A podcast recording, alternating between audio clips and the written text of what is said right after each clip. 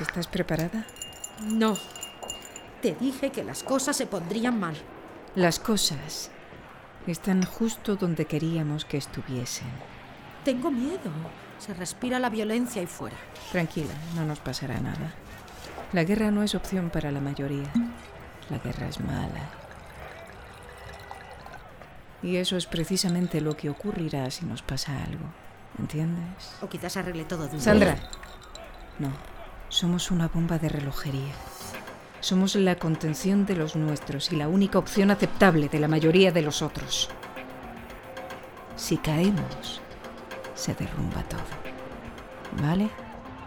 Y ahora, arriba los corazones. Ah, último día de campaña. En parte me con lo que me gusta jugar. Por cierto que has escrito dos buenos discursos.